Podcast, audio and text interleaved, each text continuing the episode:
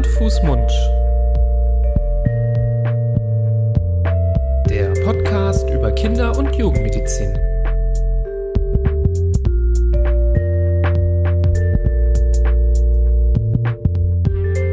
So, ihr Lieben, herzlich willkommen zu einer neuen Folge Hand, Fuß, Mund. Grüß Gott. Oh, der Florian ist wieder da. Ah, Ihr habt ihn alle vermisst in der letzten Folge. Nur du nicht. Ja, ich habe auch gesagt, ihr. Florian, aber jetzt bist du wieder hier und äh, in deinem Revier. Und nee, ich lasse das jetzt mit dem Witz. Ähm, du warst im wohlverdienten Urlaub. Ich hoffe, du bist gut erholt wieder äh, zurückgekommen. ich war im strukturlosen Urlaub, das stimmt. Im strukturlosen Urlaub. Ja, ja, ich wusste, dass du mir das übel nimmst, dass ich das sage. Ähm, nein, das Ich äh, habe alles gehört. ist in Ordnung, ist in Ordnung. Du bist äh, jetzt auch ein strukturierter Mensch und deswegen wollen wir auch gar nicht lange fackeln und uns direkt an das nächste Thema wagen. Ihr habt so ein bisschen gemerkt, wir sind ja auch ein bisschen ungeplant in äh, diesen letzten paar Folgen ähm, sehr auf das erste Lebensjahr eingegangen thematisch und ja, wir haben uns gedacht, wir setzen das einfach mal ein bisschen fort. Letzte Folge haben wir ja viel über das Thema Babyschlaf gesprochen und ähm, in diesem Zusammenhang gibt es noch ein weiteres Thema, das tatsächlich sehr wichtig ist. Es hat nicht ausschließlich mit dem Schlaf zu tun, aber es ist dann doch äh, durchaus assoziiert und es ist die Rede vom ja sogenannten plötzlichen Kindstod oder plötzlichen Säuglingstod. Da gibt es auch andere Begriffe für, ähm, wie heißt das nochmal auf Fachchinesisch? Auf Englisch, Auf Englisch? Fachenglisch. Fachenglisch. Sudden Infant Death Syndrome. Ähm, ich finde, das ist eine ganz wichtige Folge heute. Ich finde, das ist eine, nämlich nicht nur die Folge an sich, sondern sie zeigt auch, wie wichtig dieser Podcast ist, ehrlich gesagt. Und ich hoffe, dass wir durch diesen Podcast einen gewissen Unterschied machen und dass wir dadurch, dass wir über Themen sprechen, so wie zum Beispiel das heutige, den plötzlichen Kindstod, dass wir, ohne dass wir es wissen und ohne dass wir es irgendwann nachvollziehen werden können, vielleicht einen ganz existenziellen Unterschied gemacht haben, nämlich vielleicht einen plötzlichen Kindstod verhindert haben. Dadurch, dass wir heute erzählen, was es eigentlich ist und vor allem, was wir aus heutiger Sicht wissen, wie wir ihn verhindern können. Und das ähm, macht das Ganze zu was ganz Wichtigem, finde ich. Ja, das spornt mich jetzt hier natürlich auch sehr stark an, wie, wie du das beschreibst, aber genau darin liegt der Sinn eines solchen Podcastes und einer solchen Folge.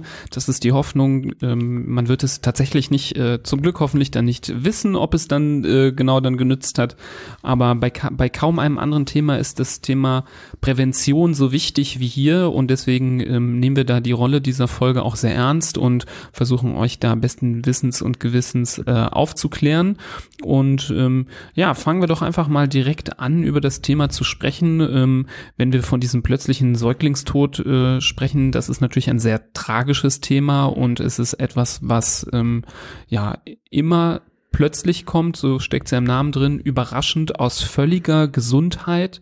Ähm, das Kind scheint keinerlei medizinische Probleme zu haben und äh, auf einmal ereignet sich dieses äh, schreckliche Ereignis ähm, und ist ein absoluter Schicksalsschlag für jeden, äh, den es trifft.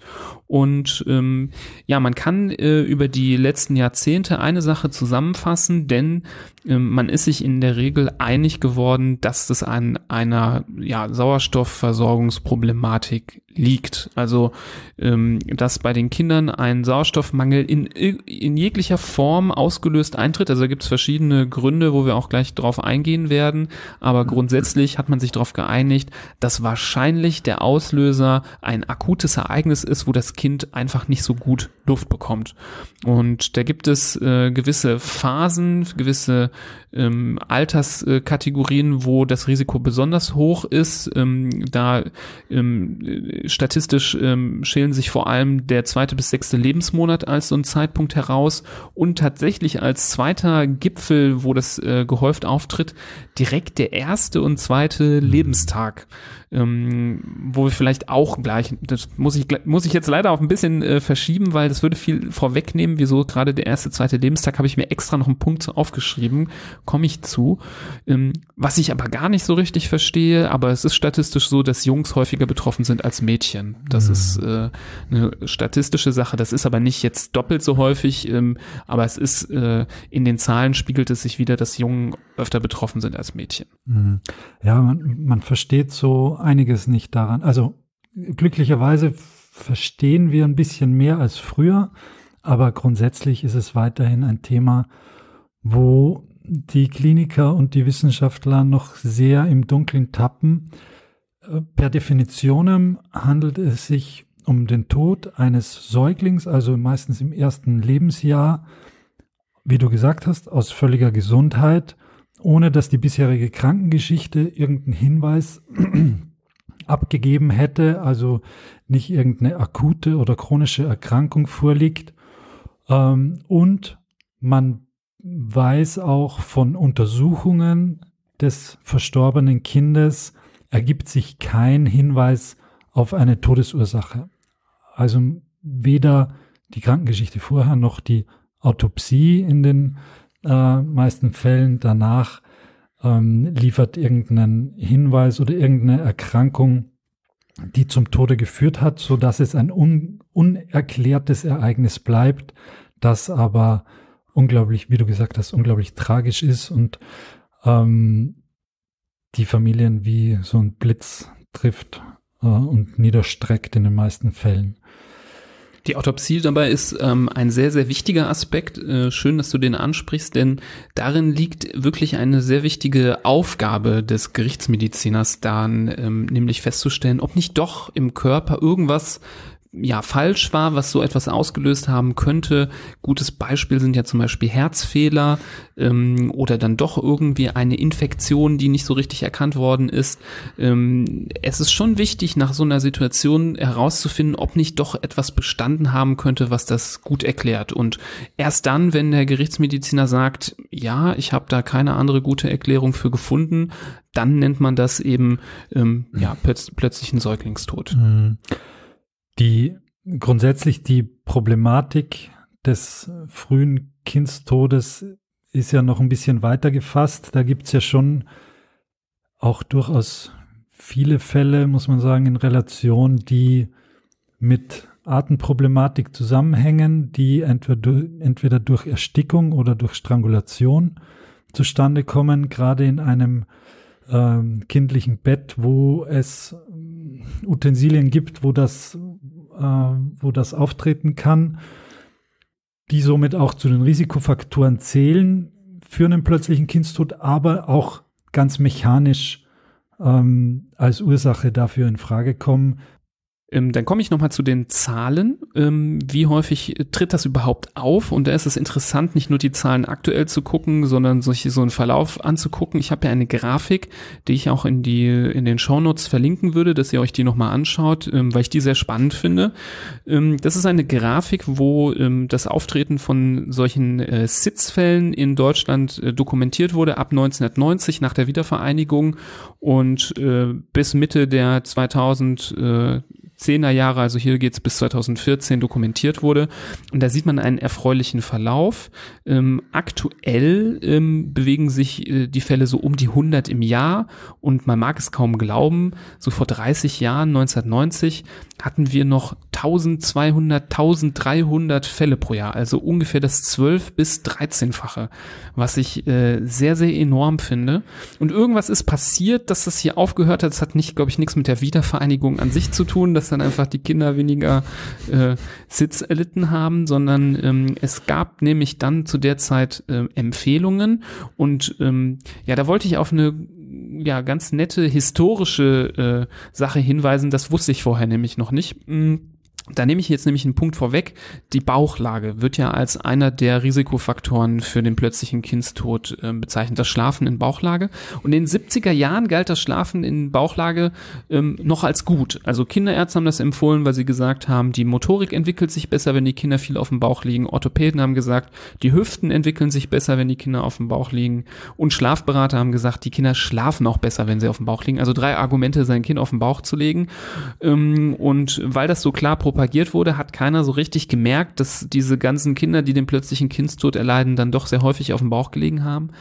Aber weißt du, wer das gemerkt hat? Die DDR hat das gemerkt, denn ähm, wie ich äh, interessanterweise herausgefunden habe, hat man in DDR bei jedem Sitzfall eine sogenannte Säuglingstodesfallkonferenz durchgeführt und denen ist das super früh aufgefallen, dass all diese Kinder mhm. auf dem Bauch geschlafen haben und deswegen gab es, in der DDR war anscheinend doch nicht alles schlecht, 1971 eine offizielle Verordnung durch die Regierung, dass es verboten ist, dass die Kinder auf dem Bauch schlafen. Wow. Und deswegen ist in äh, der DDR sind die, äh, ist die Säuglingssterblichkeit deutlich niedriger niedriger gewesen als in der Bundesrepublik und weltweit mit am niedrigsten gewesen. Mhm. Und ich denke, das ist einer der äh, herausragenden, neben David Hasselhoff, herausragenden Ereignisse der Wiedervereinigung, dass nämlich dann, glaube ich, diese Message aus der DDR auch in den Westen herübergeschwappt ist und dann sich diese Empfehlungen ähm, entwickelt haben, die zu diesem Abfall dieser Kurve, die ihr euch in den Shownotes angucken könnt, äh, geführt hat.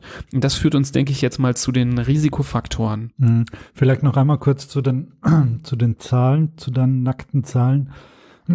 Das ist jetzt für Deutschland ähm, diese, diese Grafik. Ja. Deutschland ist ja auch meiner Meinung nach eins der am weitesten entwickelten Länder, was die Gesundheitsmedizin angeht.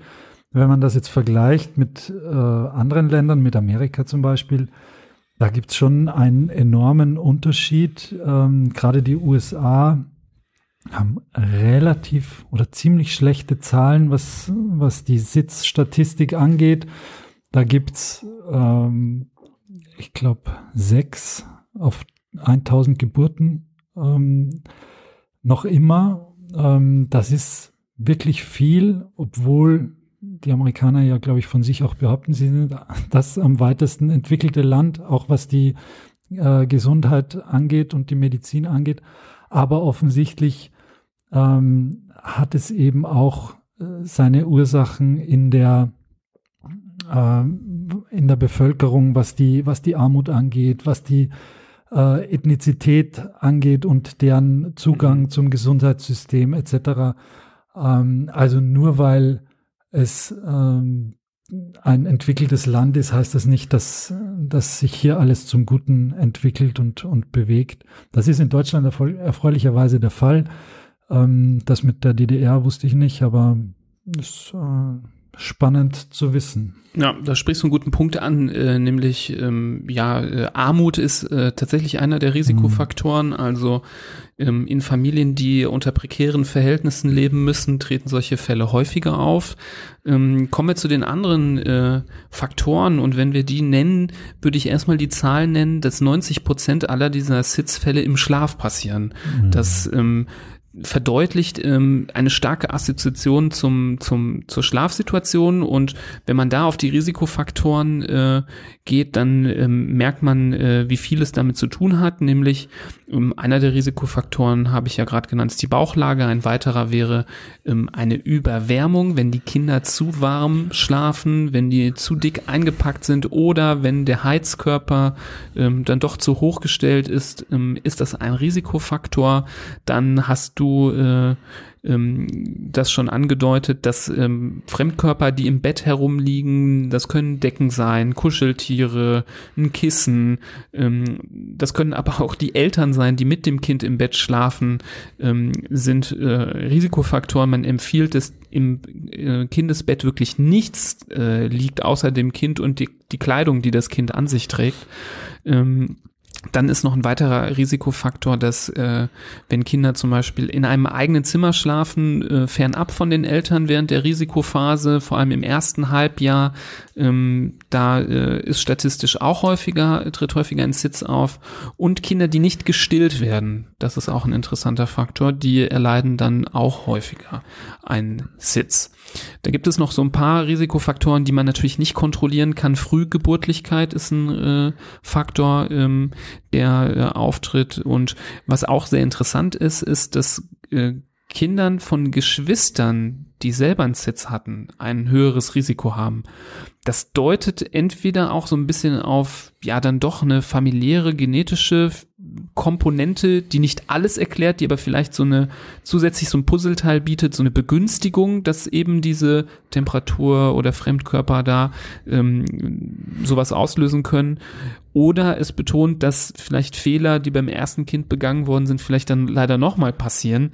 Mhm. Ich glaube aber, dass dieser Fehlerpunkt auch sicherlich statistisch ein bisschen mit rausgerechnet wird, ähm, so dass da auch, so ist es auch, da kann man aber wenig mehr zu sagen, weil die Wissenschaft da noch im Dunkel tappt, ähm, es anscheinend auch genetische Faktoren gibt, die das so ein bisschen äh, begünstigen können.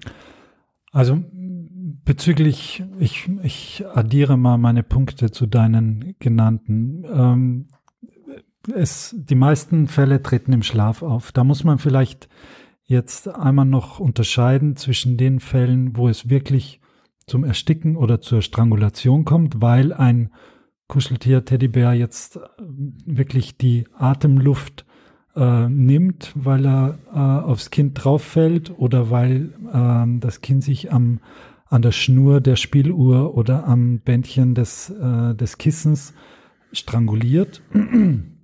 Das ist mal ein eigener Punkt.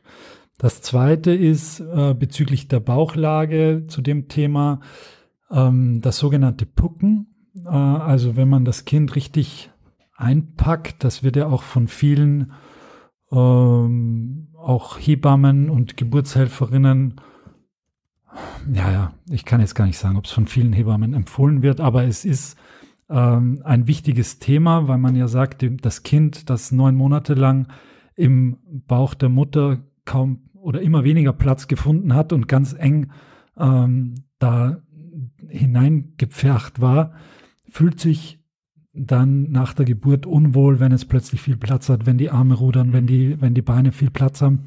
Aber und ist das Pucken auch ein Risikofaktor?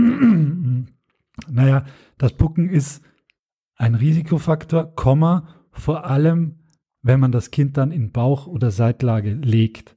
Mhm. Wobei, ich muss sagen, also wenn ich mir vorstelle, dass ein Kind gepuckt wird und dann in Bauchlage gelegt ja, das wird, ist das, ist ja, das ist ja fast Folter. Mhm. Und in Seitenlage genauso, mhm. weil gerade wenn das Kind gepuckt ist, also ganz eng eingepackt ist, dann rollt es natürlich bei einer Bewegung leichter mal auf dem Bauch gerade in einem Alter, wo es noch gar nicht dazu in der Lage ist, äh, auf dem Bauch sich zu drehen. Mhm. Zum Thema auf dem Bauch drehen, wenn das Kind jetzt, äh, wenn ich das Kind ins Bettchen lege, auf dem Rücken, so wie es sein soll, und nach einer Stunde äh, komme ich wieder rein ins Zimmer und das Kind liegt auf dem Bauch, muss ich es dann umdrehen?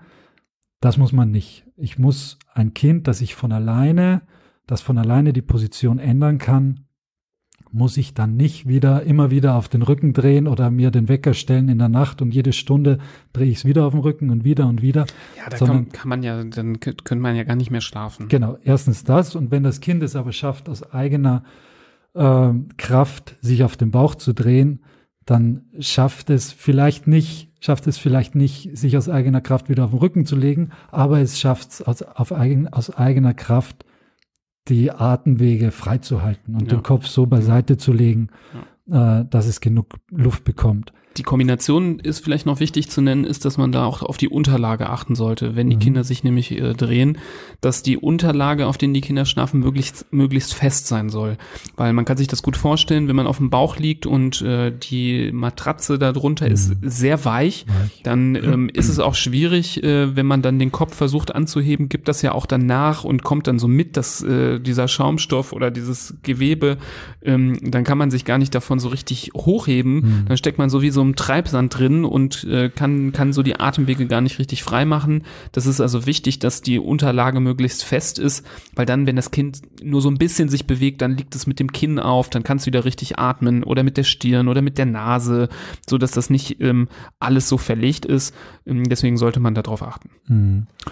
Und früher dachte man ja, dass, dass die Rückenlage schlecht ist, weil die Kinder da leichter an gespuckten oder erbrochenen dann ersticken können. Und davon ist man ja sehr abgerückt oder komplett abgerückt. Das ist nicht der Fall. Ähm, das ist eins der Dinge, die ich hier aus eigener Erfahrung im Moment berichten kann. Also so ein Säugling spuckt wirklich ohne Ende teilweise nach der Mahlzeit, wo immer wieder bla, bla, bla, immer wieder was rauskommt. Und die haben das schon grundsätzlich gut unter Kontrolle, in dem Moment jetzt nicht gerade Luft zu holen und das mhm. einfach rauszuspucken. Und dann gibt es vielleicht mal einen Huster oder einen Verschlucker, aber das ist jetzt, ja. das ist jetzt äh, deutlich davon entfernt, dass, dass davon die Luft wirklich wegbleibt. Ja, und wer davon nicht überzeugt ist, der guckt bitte auch doch nochmal diese Kurve an, die ich in die Shownotes packe, weil das ist ja wirklich der beste Beweis, dass als man angefangen hat, die Kinder wirklich äh, zu drehen, und ich habe eine Zahl jetzt gerade weggelassen, als die 1971 damit angefangen haben, hatte sich äh, in der DDR 1972 die Zahl der ähm, Sits schon halbiert. Also die ist wirklich um äh, um die Hälfte zurückgegangen. Das ist wirklich erstaunlich. Und das war damals, da hat man gesagt, naja, wir können das irgendwie noch nicht so richtig erklären, wieso das so ist, aber es ist definitiv klar, dass das so sein muss, weil sonst würde es sich nicht halbieren nach nur einem mhm. Jahr. Deswegen äh, sehr, sehr wichtig, gerade bei den ganz Kleinen, die, sagen wir mal, noch nicht die äh, muskuläre Spannung aufbringen können, um sich da gut hochzuheben. Da ist es super wichtig, dass man da nicht sagt, ach ja, der kann nicht so gut schlafen, äh, der schreit viel, der äh, kann besser schlafen, wenn er auf dem Bauch liegt. Mhm. Da erhöht man das Risiko wirklich mhm. deutlich. Da sollte man vorsichtig sein und dann doch äh, die Geduld haben, ähm, das Kind weiter auf dem Rücken schlafen lassen. Aber du hast vollkommen recht, wenn die Kinder größer sind, ähm, dann kann man das durchaus machen, mhm. dass man die jetzt nicht immer, immer wendet, wenn man das so vorfindet. Wendet.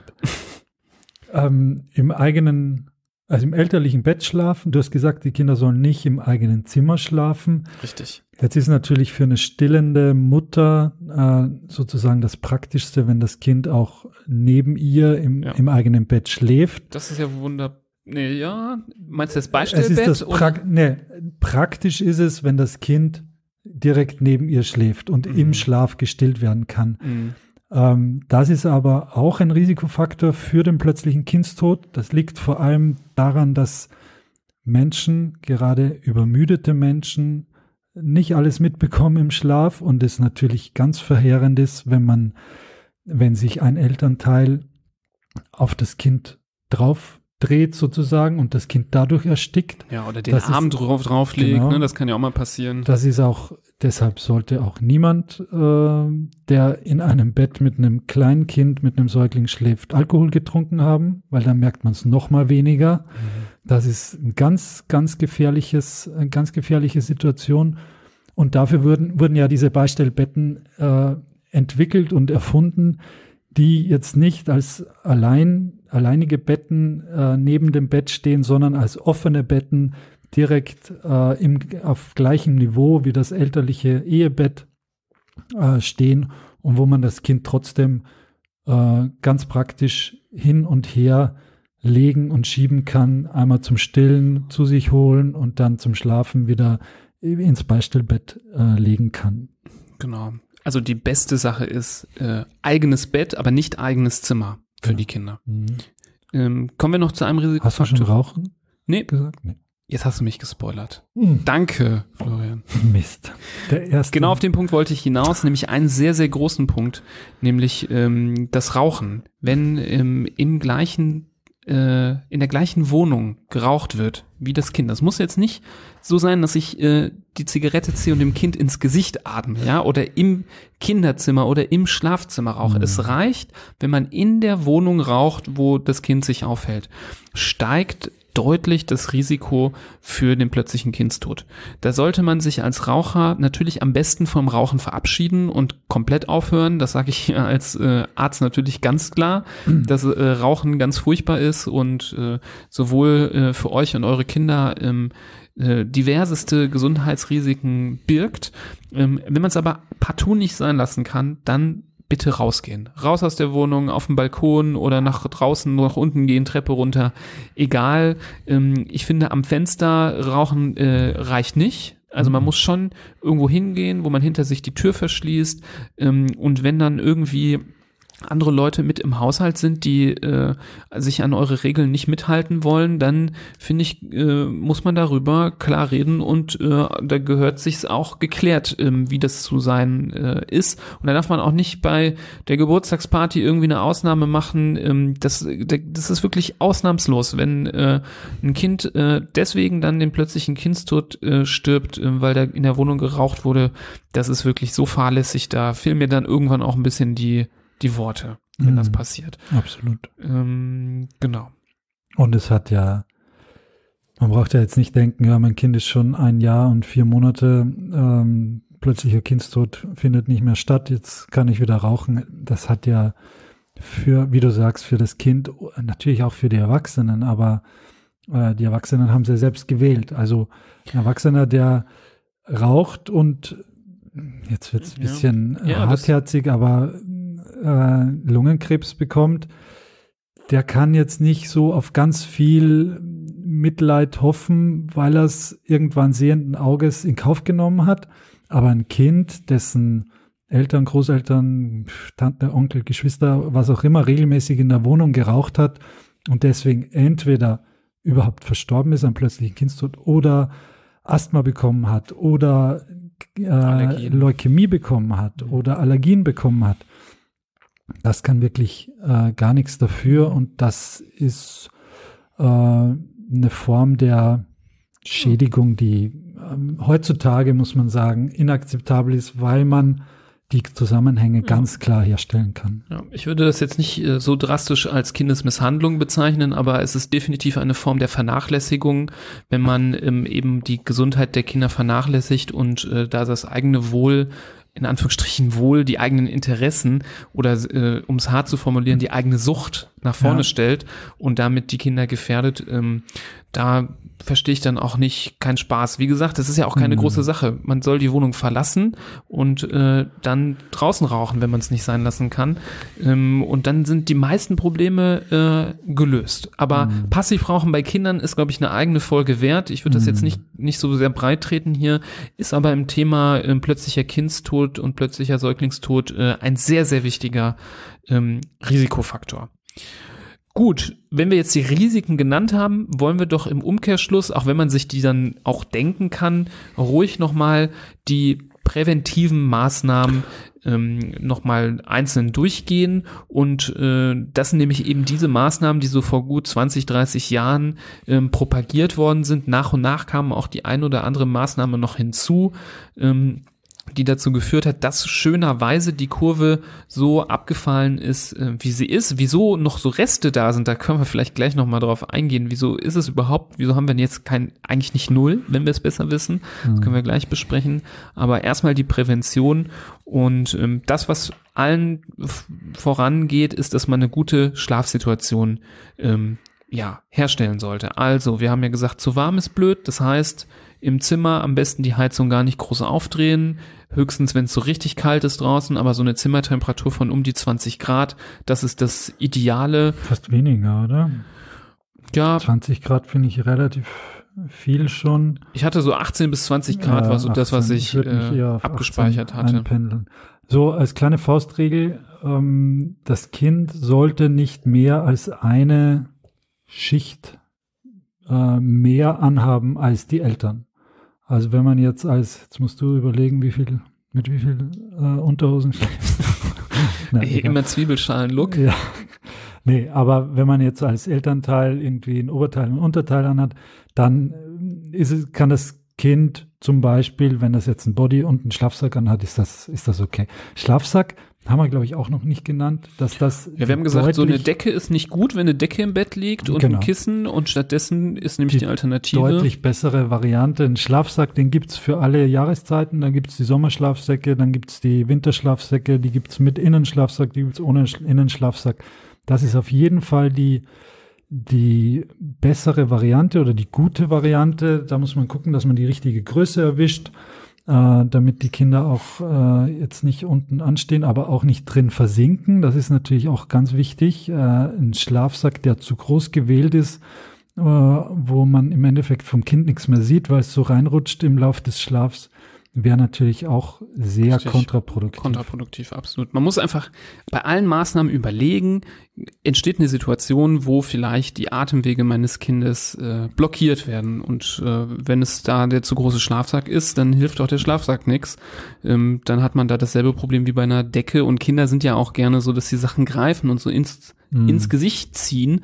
Und dann kann auch mal der zu laberige Schlafsack das ja auch mal verursachen, mhm. definitiv das Nestchen, wie es heißt, also das für äh, entweder für das Gitterbett oder für das Beistellbett, diese Umrandung, die man an die Gitterstäbe schnüren kann, auch das hat heutzutage in einem Kinderbett nichts mehr verloren. Das ist äh, auch Stoff, der dazu führen kann, dass es zu einer Unterversorgung führt. Ähm, den das wurde hauptsächlich dafür angewandt, weil die, weil früher die, die Gitterbetten sehr große Abstände von den Gitterstäben hatten, ähm, wo die Kinder auch nicht nur ihren Arm und ihr Bein durchstecken konnten, sondern vielleicht auch ihr Köpfchen, wenn es äh, dumm gelaufen ist, oder sich, wenn sie sich bewegt haben, dran gestoßen haben. Drum äh, gibt es da diese Stoffnestchen. Heutzutage ähm, ist der Zwischenraum zwischen den Stäben äh, deutlich kleiner die Kinder können da fast nichts mehr durchstecken. Und so doll bewegen sie sich eigentlich auch nicht in dem Alter, dass man da äh, alles auspolstern müsste. Ja. Sodass auch die genauso wie, haben wir gerade schon gesagt, also Decke, Stofftiere, Nestchen, das alles hat raus. alles nichts verloren. Und auch wenn die Oma ganz böse und wütend ist, weil man die drei Stofftiere, die es dem Enkelkind geschenkt hat, nicht äh, mit in den Schlaf gibt, ähm, das hat da drin nichts verloren. Ja. Ähm, harte Unterlage haben wir schon genannt. Darauf auch, auch achten. Beistellbett ähm, ins Elternzimmer am besten neben das Elternbett, aber nicht so, dass man da irgendwie den Arm drauf werf, werfen kann oder ähm, gar mit dem halben Körper irgendwie mit draufrutscht. Das bitte vermeiden. Ähm, das Rauchen haben wir angesprochen. Das sind so meiner Meinung nach die wichtigsten Faktoren. Auf eine Sache würde ich gerne noch eingehen ähm, und dich auch mal fragen, was du davon hältst. Ich, ich wenig, äh, kann ich auch erklären, wieso. Es gibt diese Monitoring-Geräte genau, für Eltern, grad, ja. die ähm, zu Hause angeschafft werden. Ähm, irgendwelche äh, nach Engeln benannten Matten, die mhm. man ins Bett legen kann, die mhm. alarmieren, wenn irgendwie was nicht richtig stimmt, wenn mhm. die Kindsbewegung zu wenig ist. Mhm. Ähm, so funktionieren ja zum Beispiel manche Systeme, ähm, weil sie dann irgendwie das System denkt, naja, das Kind äh, hat sich lang nicht mehr bewegt, jetzt könnte was sein. Vielleicht ist das Kind aber ja nur im Tiefschlaf gewesen mhm. und hat sich deswegen zum Glück nicht bewegt und auf einmal gehen die Sirenen los und mhm. alle sind wach. Ähm, was hältst du davon? Ähm, habt ihr sowas mal gehabt oder? Nee, haben wir nie gehabt. Ähm, ich kenne ganz wenig, die das hatten, ähm, die aber davon berichtet haben, dass sie, also das war auch eine Situation, das Kind schläft im anderen Raum, aber auf so einer Alarmmatratze die Eltern haben sich dann so ins Ehebett gelegt, dass sie ins andere Zimmer sehen konnten, weil das per Licht alarmiert hat. Dann musste immer geguckt werden, leuchtet das Licht noch? Also oder? Also keine Geräusche, nur Licht. Und ja. wenn man schläft, ja, hat man halt nicht geschlafen, nicht. ne? Genau. Super. Ähm, ich, und das ist äh, ja auch wissenschaftlich oder studientechnisch äh, belegt, dass es keinerlei Benefit gibt und vor allem keine äh, Reduktion der Inzidenz des plötzlichen Kindstods. Also es wurden nur weil es diese Matratzen gibt, ähm, gibt es nicht weniger Fälle von plötzlichen Kindstod. Insofern, man kann natürlich ein falschen, äh, falsches Gefühl kriegen, wenn man dann so mit Leuten spricht, die sagen so, ja, wir hatten diese Matte und mhm. unser Kind ist nicht gestorben. Ja, ja, so, tut mir leid, wenn ich jetzt lache, aber ja. das ist halt so, wenn man das so formuliert, kannst du äh, das äh, so eine bekannte YouTuberin, die so wissenschaftliche Videos macht, die hat auch gesagt, ja, ich kann jetzt auch hingehen und äh, wenn jemand eine Grippe hat, den jeden Tag dreimal mit Lauch abklopfen mhm. und äh, am Ende des Tages kann ich sagen, ja, weil ich den dreimal mit Lauch abgeklopft habe, äh, ist er wieder gesund geworden. Mhm. Genauso kann das mit so einer Matte sein, dass ja. man äh, sagt, ja, mein, mein Kind geht's gut, weil es diese Matte hatte ja. und das äh, ist Quatsch. Dafür gibt's ja diese sogenannte Wissenschaft, die heutzutage ja oftmals auch äh, angefeindet wird und in Frage gestellt wird. Ähm, aber das ist schon ganz wichtig, damit das nicht persönliche Erfahrungsberichte sind, aufgrund dessen man dann gewisse Dinge einführt oder verbietet oder als Pflicht macht, sondern wo man sagt, okay, es gibt große Studien, es gibt ähm, Untersuchungen, die gezeigt haben, dass Punkt, Punkt, Punkt, Punkt. Und so ja. ist es auch mit diesen mit diesen Matratzen. Also die Eltern, die ich gesprochen habe, die davon berichtet haben, die haben entweder gesagt so, äh, ja, das hat alle fünf Minuten gebimmelt, das genau, Ding, ja. und hat keine, äh, da, da fuhr dann irgendwie die Straßenbahn vorbei und dann hat es auch einen Rappel gekriegt und dann mhm. lag das Kind irgendwie eine halbe Stunde im Tiefschlaf, man hat es angeguckt und hat sich gefragt, wieso alarmiert das denn jetzt eigentlich mhm. nicht? Das ist doch eigentlich so eine Situation. Mhm. Und also es ist, ihr habt noch nie gehört, dass mhm. jemand gesagt hat, dieses Gerät war super.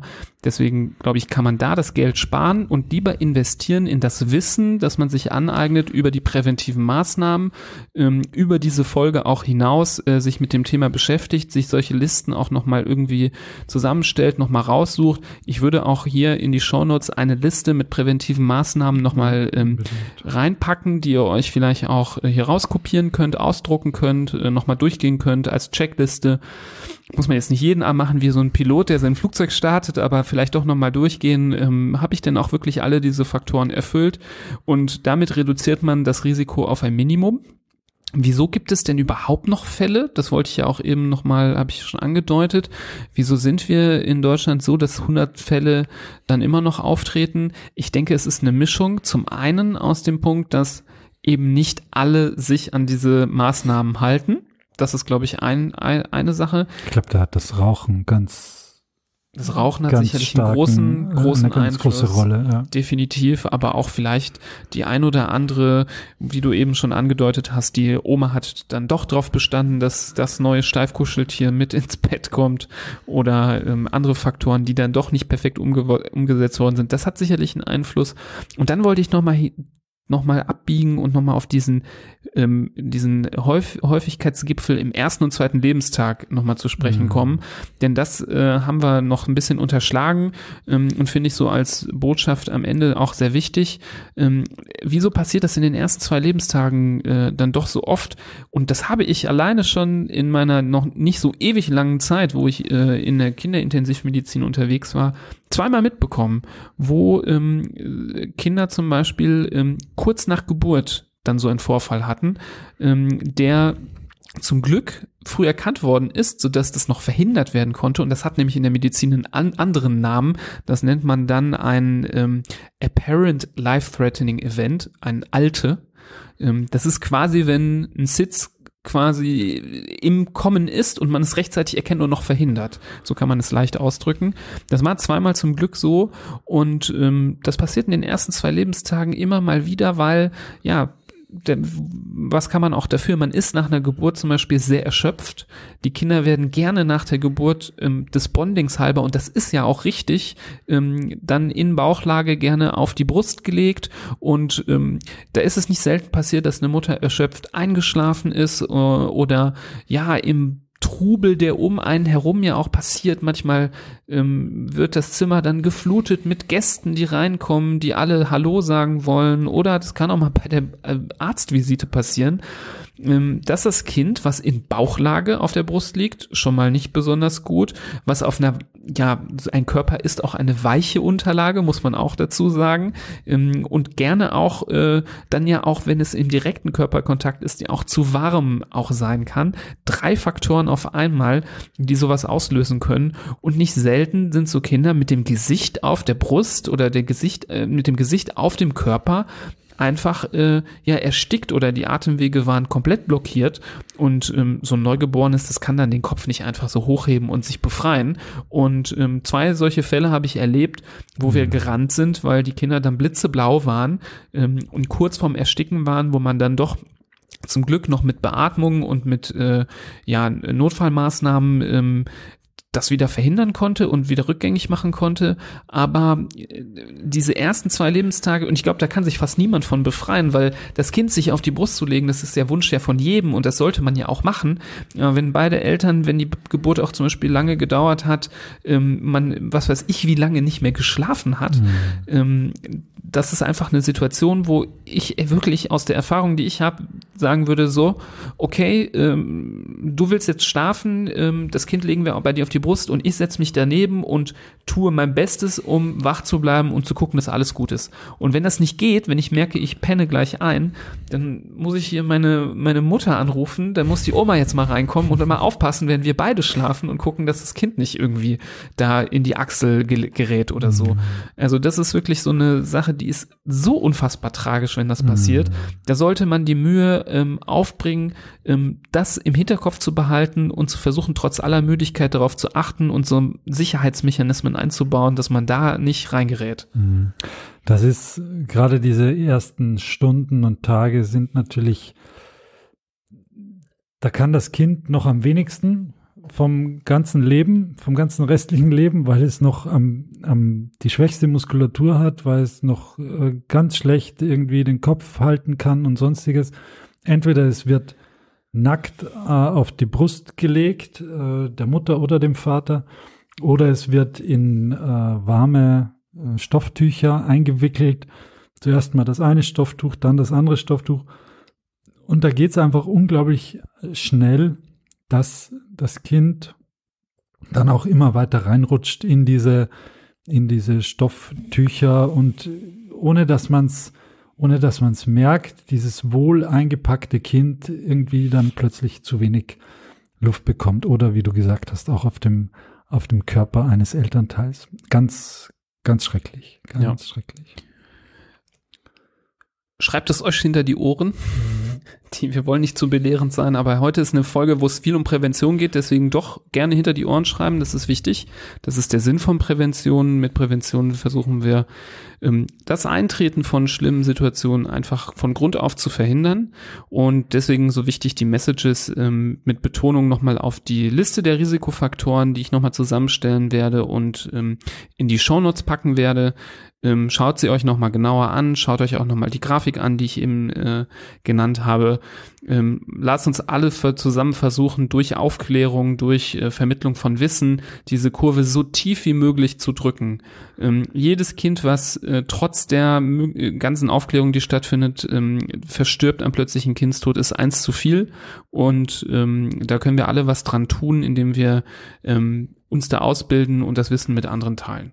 Und das ist jetzt ein Punkt, wo ich auch mal die Werbetrommel ähm, rühren möchte oder muss.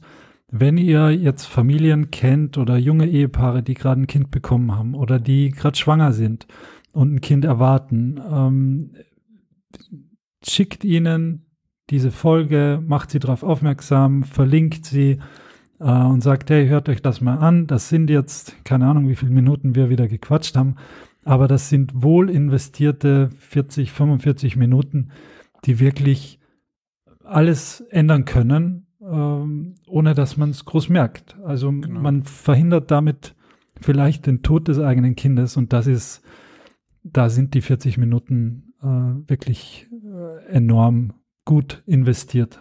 Genau. Und genauso, wenn ihr vielleicht jemanden kennt, der darauf schwört, dass die Kinder auf dem Bauch viel besser schlafen, wenn sie oh ja. nachts oft Terz machen, weil die Oma hat das schon gemacht und die Uroma ja, hat das schon so genau. gemacht. Ja, das kann ja so sein und dann haben vielleicht auch ein paar Kinder im Laufe der Zeit auch Glück gehabt, dass dann nichts passiert ist.